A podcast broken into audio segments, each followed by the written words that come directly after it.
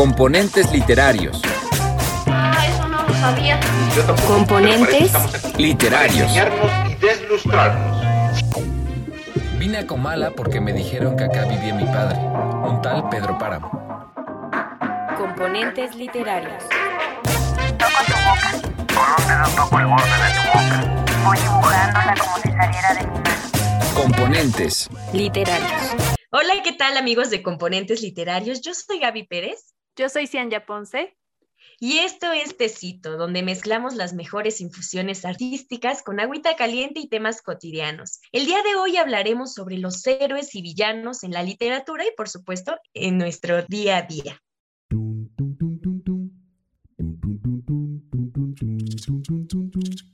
Gramática es el arte o la ciencia, pues en esto no nos hemos puesto de acuerdo, que nos enseña a leer y a escribir correctamente el idioma castellano. Ahora, carnal, agarramos con las manos El macaquito. Venga, el macaquito. Tema creo que merecería mucho más tiempo del que comúnmente destinamos en el podcast Ian a otros episodios. Sin embargo, también es posible resumirlo, puesto que se halla en todo nuestro entorno. Hablar de héroes, heroínas, villanos y villanas es un aspecto que incluso lo trasladamos a nuestra realidad después de la ficción. O sea, generalmente lo vemos en pelis, en telenovelas, en libros, pero en nuestro día a día también es muy expuesto. Por ejemplo, cuando en la escuela nos dicen que tenemos héroes que formaron nuestra historia o parte de la, historia más bien en cada país y a su vez que se va configurando así porque hallamos ciertas características que comparten o que en ocasiones llegamos a idealizar a esos personajes, ¿no? Personajes, eh, personalidades famosos, etcétera. Cierto, Gaby, incluso decimos comúnmente que tal o cual persona es nuestro héroe o heroína, ¿no? O sea, tenemos mucho ese, esa forma de comunicarnos y lo volvemos tan parte de nosotros, se vuelve una parte tan importante de nuestra identidad que creamos incluso frases hechas, como las que escuchamos el pasado junio, eh, de Ujú. mi papá es mi héroe, eh, mi mamá es mi héroe también, es mi heroína también la, la- en mayo.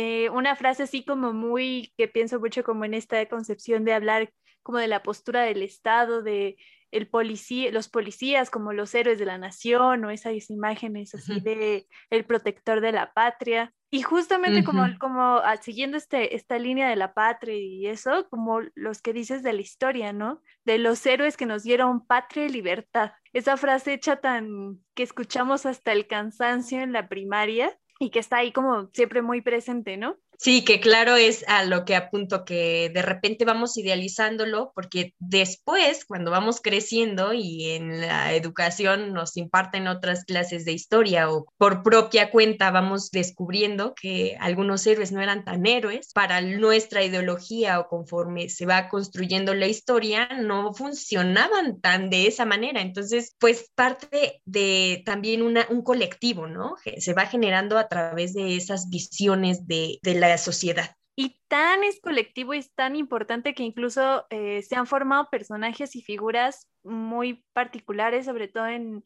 en el mundo contemporáneo en México. Y pienso en mucho en el ejemplo de Mamalucha, que es un personaje de una tienda, de un supermercado, que Ajá. tiene esa imagen de ser la mamá heroína que va contra, va como que cuida mucho las ofertas y demás, ¿no? Como cuida el bolsillo de todos los mexicanos. Y Ajá. hablando como de esas, eh, de esas figuras de héroes, tenemos también eh, todo este concepto de la sana distancia que fue interpretada como una heroína también, ¿no? Como una superhéroe que está como con los brazos abiertos para decir por qué era importante mantener la distancia durante los momentos de pandemia. Oye, sí, Cian, creo que en estos días festivos o conmemorativos, los ejemplos que mencionas nunca faltan y, eh, y estas alusiones que son ya bastante como más para el pueblo y en este caso de resguardo, como que siempre intentan esta cuestión tanto moralizante o hacer alusión a, a una construcción como bastante infantil de esta mujer de la sana distancia, ¿no? Que hasta se llama Susana Distancia. Y bueno, este juego de palabras que también eh, es imprescindible para que podamos entender cuál es su función. Y bueno, también, ¿qué me dices de los villanos y las villanas, Ian? Por ejemplo, eh, se vuelven fundamentales en nuestra vida, ya sabes, en pláticas, en el chisme y en las construcciones de nuestras propias verdades. Es decir, en que cada persona o personaje que participa en cierta historia, pues se le va a atribuir un, un rol. Por ejemplo, cuando alguien cuenta algo y alguien no le cae bien, esa persona se convierte en la villana, ¿no? Y viceversa, o en el héroe, digamos. Así cada persona o, o, personaje participa de ello. Y pues muchas veces es bastante subjetivo porque pues depende desde dónde se mira. Para algunos el villano de mi historia puede no parecerlo para otros. Pero bueno, con esto, no sé si te parece que tomemos en cuenta dos aspectos importantes para desarrollar bien este tema, que por un lado podríamos ver cuáles son esas peculiaridades de estos personajes villanos y heroínas o héroes y villanas. Y por otro, mencionar cómo cultural y socialmente estamos bastante expuestos a pensar una vida entre el bien y el mal o de dónde viene, por qué lo llevamos a cabo todos los días. Y creo que ahí está la clave, en entender que eh, los héroes y los villanos son siempre un personaje de una historia, ¿no? Y son muy a partir, nosotros entendemos, si nos metemos a la teoría, personajes como aquellos entes que realizan acciones para construir la historia en una, ya sea en un cuento, en una novela, en el teatro, en una película. Y muchas veces estos personajes se van construyendo a partir de un punto de vista, como bien mencionas, como lo que no, el villano de la historia, para el villano de mi historia puede ser el héroe de la suya. Y incluso este comentario que dicen sobre la historia, así como la historia con H mayúscula, la disciplina social, que la historia, ¿quién la cuenta? La historia no la cuentan los héroes, la historia la cuentan eh, los ganadores y ellos colocándose como héroes. Entonces es una cosa bastante relativa y creo que eh, hablar de héroes en, en la vida cotidiana es una cosa, eh, que pues va muy a partir de la identidad, una idea muy cultural de qué es lo bueno y lo malo que puede cambiar de lugar a lugar.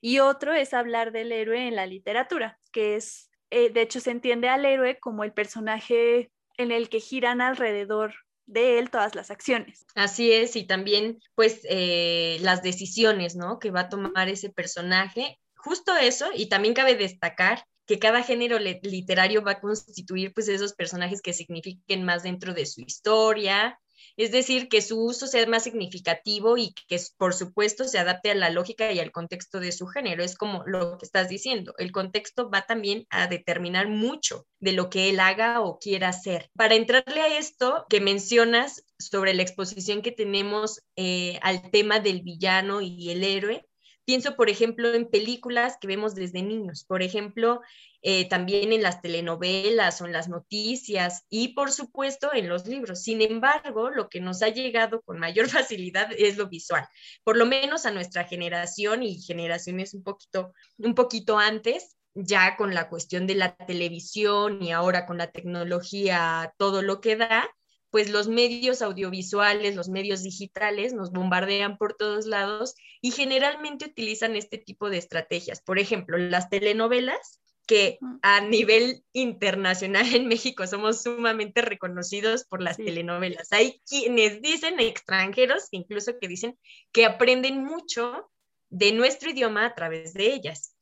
Las noticias, ya sea en la prensa escrita o, o medios también audiovisuales, donde siempre te narran en las notas, ya sea en las notas o en una crónica, te van a narrar como las dos posturas, ¿no? ¿Quién es el ladrón y quién era la persona que le robaron, ¿no? Y un ejemplo bastante interesante de esto es cuando un ladrón, dos ladrones intentaron asaltar una combi en el DF y que todo el mundo le empezó a decir héroes a los chavos que iban de pasajeros en la combi porque lograron agarrar a uno de ellos, de los ladrones, y lo golpearon. Esa noticia dio vueltas por todo el mundo, pero aparte, cualquiera diría que en realidad, pues los malos serían ambos, ¿no? Tanto el ladrón que iba a, asaltarlos, pero también esas personas que lo golpearon y lo dejaron bastante mal, ¿no? Pero conforme vamos configurando esta cuestión de violencia y de, de, impunidad, la gente le atribuyó este carácter de héroes a los hombres porque se sentía como que esa adrenalina y esas ganas de golpear a alguien que es común ver en México, ¿no? Estos asaltantes que todo el tiempo están. Entonces me parece muy importante como rescatar esto porque también esa visión se dio. Los medios de comunicación intentaban como ser bastante objetivos, pero eso jamás se logró. Creo que No, los memes y todo, todos estaban en apoyo a personas que también estaban actuando de manera mala, ¿no? Que como no hay justicia, una verdadera justicia en México, es necesario hacerlo por propia mano, ¿no? A cuenta propia de los ciudadanos. Eso por un lado. Y en las películas, pues vemos, por ejemplo, Disney y otras tantas películas que, que tienen como también este juego de roles, ¿no? El bueno, el malo, que cada uno busca sus objetivos, pero que generalmente el malo trata de atacar a el objetivo que, busca el, el protagonista en este caso o la persona que, que intenta X objetivo, ¿no? Y me parece muy interesante que pongas este ejemplo de, de, lo que pasó con la combi, porque es justamente el evaluar a las personas a partir de dos polos opuestos, ¿no? De los malos, que en este caso serían como los asaltantes, porque están haciendo algo que en la sociedad no se entiende como bien, ¿no? O sea, como una sociedad uh -huh. que pues tú tienes que trabajar para conseguir lo que quieres y es, cómo vas a moverte como por ese sentido fácil, ¿no? Esa es la moral que se sigue en, en nuestro contexto.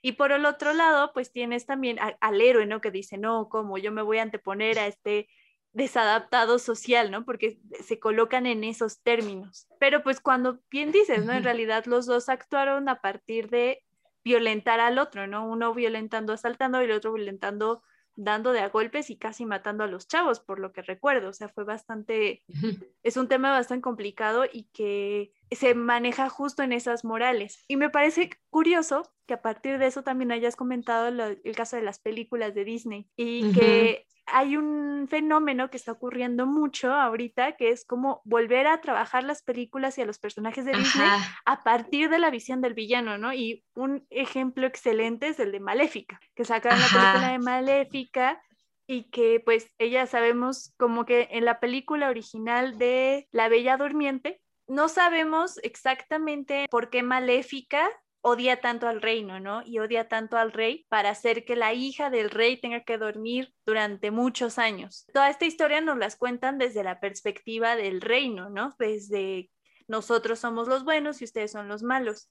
Y en cambio, ya la nueva película que sacaron hace ya un par de años, y creo que van a sacar una segunda parte, te cuenta la historia de Maléfica, el punto de vista de Maléfica, donde ella se reconoce como el héroe de la historia, ¿no? Realmente porque explica que realmente el villano en este caso había sido el rey y que ese era el miedo que le tenía y quería vengarse del rey, pero después se encariña con la niña, con la princesa y tenemos otra visión totalmente diferente. Es eso, como que creo que a nivel tanto en la realidad como a nivel de la literatura, tenemos que entender que el héroe y el villano son personajes construidos en un contexto. Y esto me remite mucho a que estos personajes construidos eh, pueden presentar diferentes elementos que los vuelven villanos.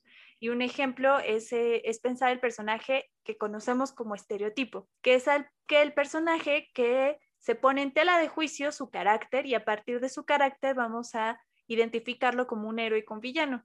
Un ejemplo que les puedo poner es así, eh, como incluso los personajes estereotipos siempre los van a escuchar así como, ay, el típico borracho, la típica madre sobreprotectora, la típica mujer celosa, el típico macho, el típico malandro. Y esto hablando de los villanos, ¿no? Y en cambio los héroes tenemos como el típico héroe que, que sacrifica todo por su familia, la típica mujer que sacrifica todo por su familia, el típico héroe que entrega su vida por un bien social mayor y cosas por el estilo, ¿no? Entonces, curioso cuánta conexión existe entre películas y ficción y noticias y cosas que nosotros mismos también construimos en nuestro día a día, ¿no?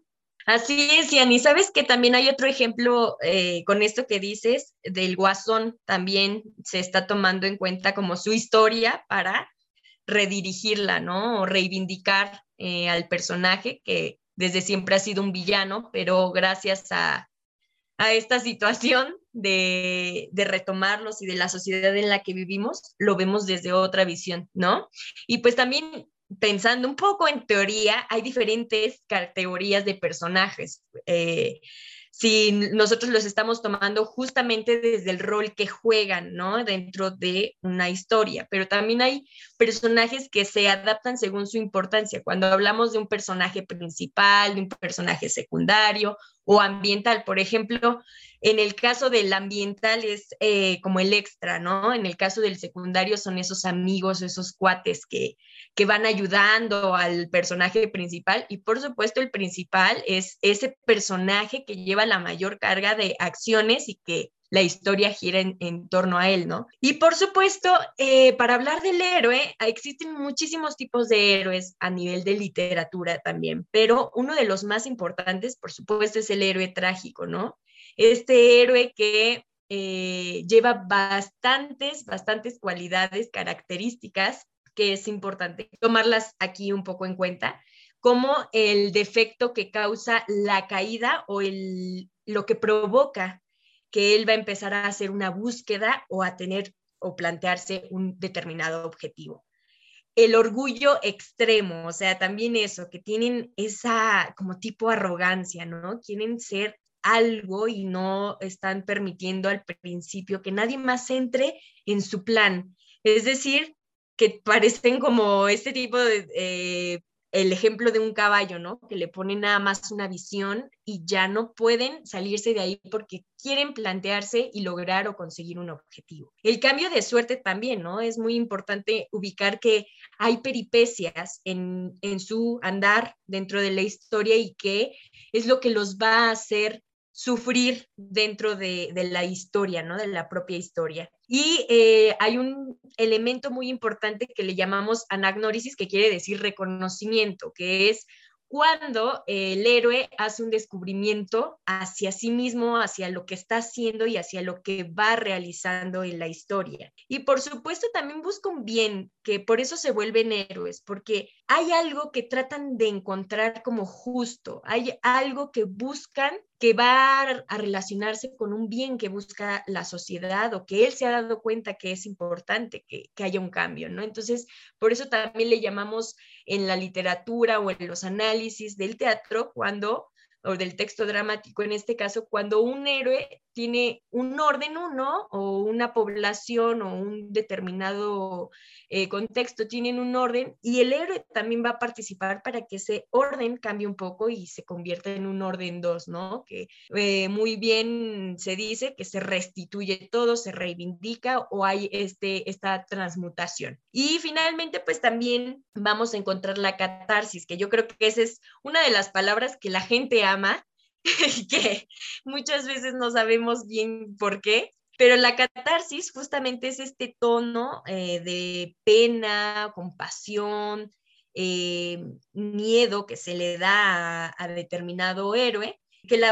audiencia se queda o, o, contiene después de la caída de un héroe por haberse identificado de tal o cual manera, por haber sentido tanto la historia y el recorrido del héroe, la, el desarrollo, que entonces te llega ese sentido catártico, ¿no? Y bueno, Sian, ¿qué te parece si empezamos a citar ciertos ejemplos para que ubiquemos más o menos cómo va esto de, de los villanos o también muchas veces llamados antagonistas o antihéroes y que cabe destacar que no todos los villanos juegan en contra de un héroe, ¿no? Hay veces que puede ser un personaje que se está configurando así como principal, pero no es el, no es el equivalente a un héroe y aún así puede tener contrincantes, puede tener un villano ahí rondándole.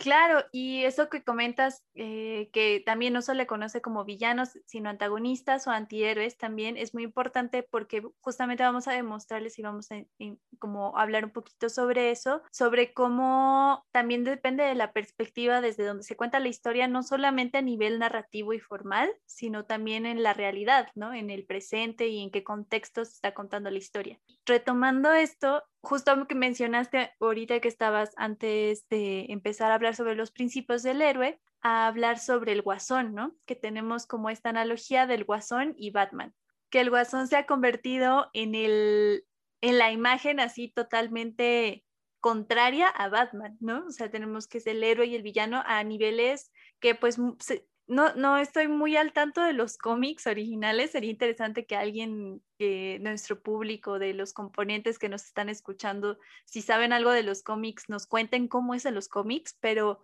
me parece que en las películas se ha trabajado al guasón como el personaje clave, ¿no? Como siempre el gran villano, que es justamente todo lo contrario a Batman. Tenemos que Batman es una persona, pues es un hombre rico, pero que perdió a sus padres. Entonces ahí está el elemento trágico que comentabas y es un hombre que sacrifica como su estado de riqueza y demás para luchar contra la corrupción en Ciudad Gótica, pero al mismo tiempo como que esa corrupción siempre va dirigida a villanos que no sabes muy bien de dónde salen, o sea, que vivieron muchas injusticias, de hecho sí, ¿no? Te los narran como personas que vivieron injusticias, pero que en lugar de volverse Batman y salvar a la ciudad, quieren vengarse de la ciudad que les trajo esas injusticias. Y eso es lo interesante de la visión del guasón, ¿no?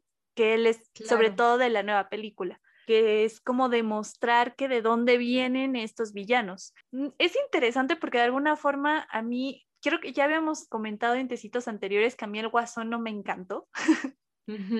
Eh, porque me pareció que romantizó mucho la experiencia del guasón, o sea, como decir, es un sistema muy complejo el que están en la película, pero realmente lo vuelven como muy sencillo, ¿no? Como lo resumen a el guasón se volvió malo porque lo trataban mal, ¿no? Y sufría bullying y tenía eh, problemas de salud mental y el sistema de salud mental era una porquería que no lo podía ayudar. Claro, como que están justificando, ¿no? Como que justifican todo el tiempo la victimización.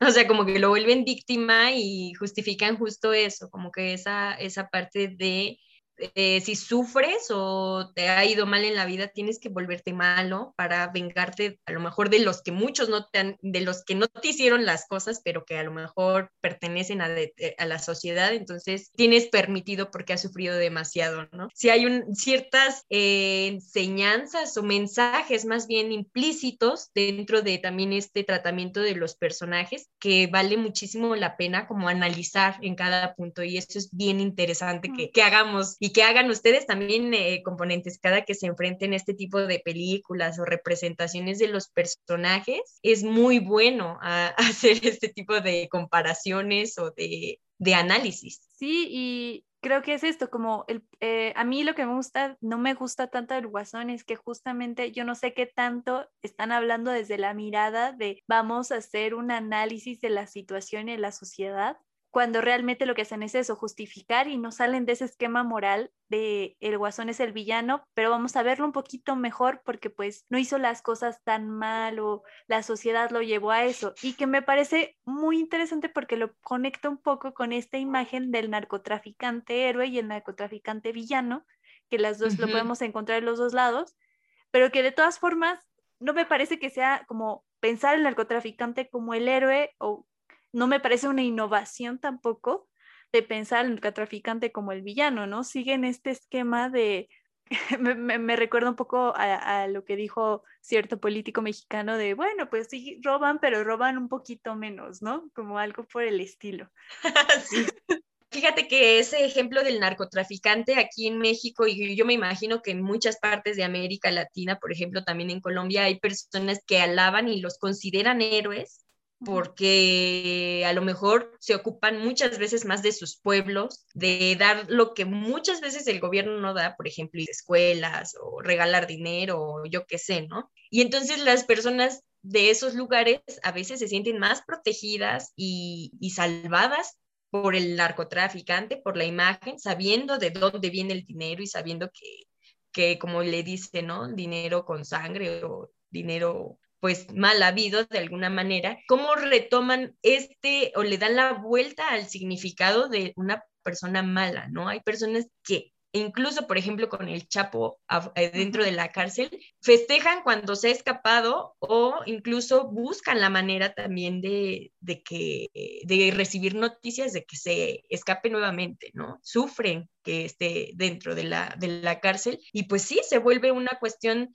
como bastante subjetiva y que tiene mucho que ver con, con este contexto moralizante. Y bueno, también hay una villana que es pues bastante icónica también, que podemos tomarla como un arquetipo en este sentido de que sus acciones se han vuelto bastante de renombre, que a la fecha podemos atribuirle ese apodo a determinadas personas por el comportamiento que juega y lo que ha configurado este personaje, como es Lady Macbeth, que es un personajazo de Shakespeare en eh, Macbeth, justamente, donde es bastante manipuladora con su esposo con tal de que gane el, trono, ¿no? El sea el rey. Entonces hace un montón de atrocidades para que eh, asesinen al, al, rey y él se pueda quedar con el trono y toda esta configuración de, del personaje, que es un personaje bastante complejo, hay personas que no llegan a hacer todo eso, obviamente, pero a veces cuando vemos a una esposa o una mujer, una pareja que es bastante manipuladora, sucede que les podemos o le atribuimos ese apodo, ¿no? Es una Lady Macbeth.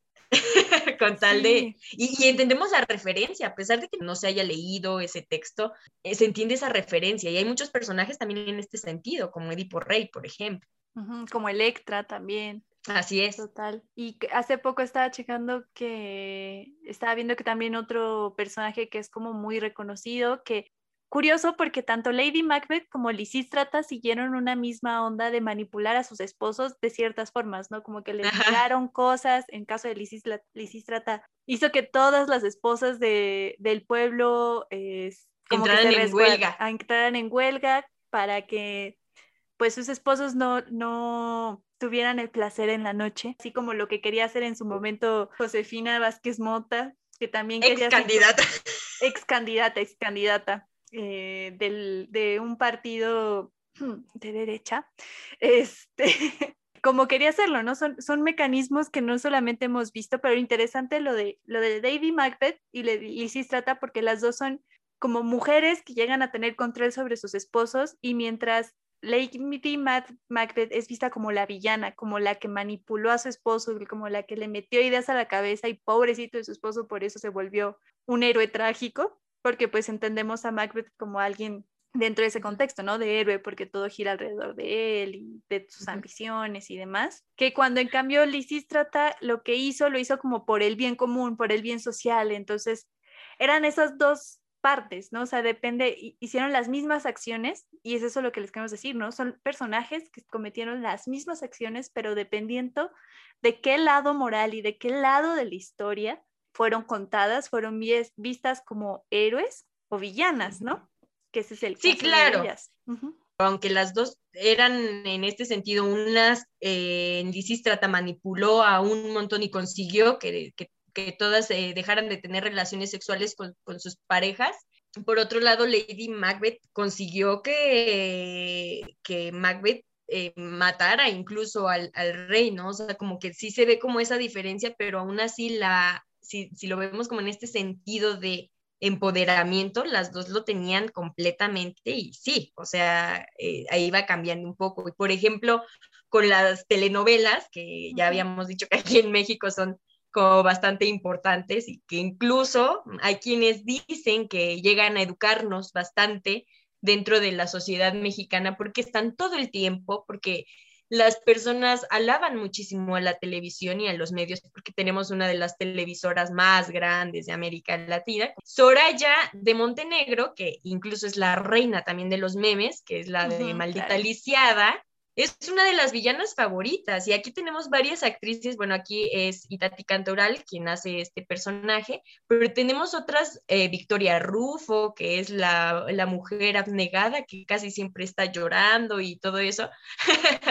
y que tenemos esa configuración de personajes y lo trasladamos a la, a la realidad, tanto sean que hemos sido educadas, no sé si es parte como de esta cuestión del tercermundismo, donde como la mayoría, estamos entre esta economía baja y, media de mm, estatus social, lo que nos enseña eh, la misma televisión con sus historias es justamente esta cuestión de la religión, de que te tienes que agarrar de alguien, de la fe, y que también a los mismos eh, papas, los casi casi que los están convirtiendo como en esos héroes a través de ser santos o la misma Virgen de Guadalupe por este sentido del personaje, de lo que está caracterizando para el pueblo y que te sientes identificado, ¿no? No por algo su color ha cambiado tanto desde que fue anunciada también con la independencia de México y Miguel Hidalgo, y que hasta nuestros tiempos ya es bastante morena, tanto que le decimos la Virgen Morena. ¿Por qué? Porque en México somos más morenos que blancos, ¿no? Este sentido también se genera eh, en nosotros este postulado tan nefasto que, que pues sigue surge, surgiendo en el melodrama también con estos personajes tipos, donde está el bien y el mal, donde el malo es rico y qué malo, entonces no te conviene ser rico porque te vas a hacer malo. Y en cambio, el bueno le llegan cosas buenas o por lo menos si eres pobre, vas a tener una vida feliz porque porque el amor te lo va a dar todo, o sea, como si comieras de amor, pero como una vida pura, ¿no? Así como no corrupta. Así es, exacto, o sea, como que te están eh, como dorando la píldora para que entiendas que no está tan mal tu condición, que no tienes por qué luchar tanto porque a esos personajes les va a ir bien. Y entrarle a este sentido es justo como cuando hablamos, por ejemplo, de Robin Hood, este personaje que utilizaba estas hazañas de quitarle a los ricos para darle a los pobres y repartir, ¿no? Y en este sentido también se genera que los ricos en la idea de que los ricos son malos, ¿no? O que los ricos no les ha costado estar en donde están, cuando existen pues diferentes posibilidades. Hay quienes la han buscado y luchado por estar en cierto estatus social o hay quienes no. Entonces no podemos hacer una cuestión generalizada y eso es a donde vamos. Que también es padrísimo encontrar estas configuraciones de los personajes a través de esta teoría y estas particularidades tan específicas pero que al final de cuentas, si lo trasladamos realmente a conciencia en la, sociedad, vemos que sí se nos está pegando algo, o sea, que sí llegamos a creer parte de eso idealizando o eh, planteándonos sistemas de pensamiento como que lo vamos construyendo conforme, conforme nos lo van presentando o vamos creciendo en, en nivel educativo.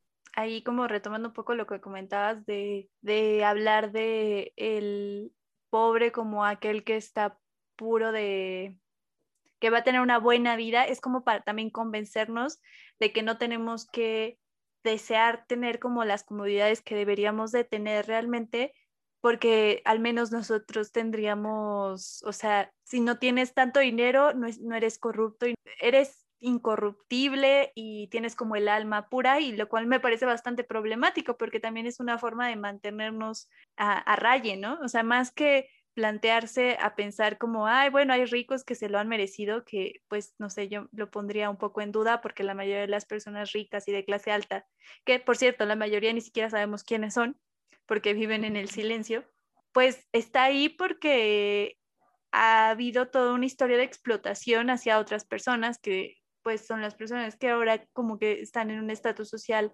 más bajo o pobre o medio clase media baja entonces, como para no ponerte en duda, ¿no? A, tener más deseos como de pensar en un mundo en el que no existan tanto estas diferencias. Creo que esa es la cosa del guasón, que, que, siento que no se va más allá y no explora las posibilidades de vamos a analizar la situación y la sociedad a partir de otro punto de vista, ¿no? O sea, vamos en lugar de hacer como esta lucha de que se están peleando unos y otros siempre como por el puesto mayor.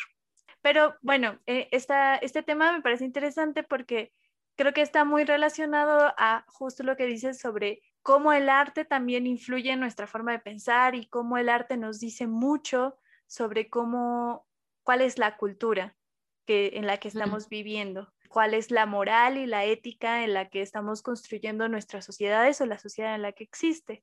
Porque obviamente me imagino que va a cambiar de país a país, de región a región y de, tiempo a tiempo, ¿no? O sea, obviamente eh, es un cambio también generacional. Entonces, pues sería muy interesante que nos contaran en los comentarios, ya sea de YouTube o nos contactaran por redes sociales para contarnos ustedes qué opinan de esta relación de héroes y villanos, si ustedes son más así de que les gusta ver las películas de los villanos o les gusta más, más ver lo de los héroes. ¿Qué opinan si ustedes ya se conocían las historias de Lady Macbeth y Lisístrata? Estaremos ahí muy contentas de leerlos. Así es, y Nada más para terminar, eh, qué bonito tema. Me, a mí me apasiona mucho esta cuestión porque, bueno, soy una aficionada al teatro, una y creo que ahí es donde más se aprende esta situación. Así que una recomendación rapidísima para que puedan ver este tipo de personajes. Les recomiendo Antígona, Macbeth, y bueno, hay muchísimos otros textos que seguramente pueden encontrar que les pueden encantar también. Y bueno, finalmente, componentes, estamos muy agradecidas porque nos hayan escuchado el día de hoy en un tecito más. Yo les recuerdo nuestras redes sociales, estamos como componentes literarios en Instagram, en Facebook y en TikTok. Y asimismo nos encuentran como componentes literarios, nos pueden escuchar a través de Spotify, YouTube, Anchor y Google Podcast. Gracias por haber estado aquí con nosotros y esto fue Componentes Literarios.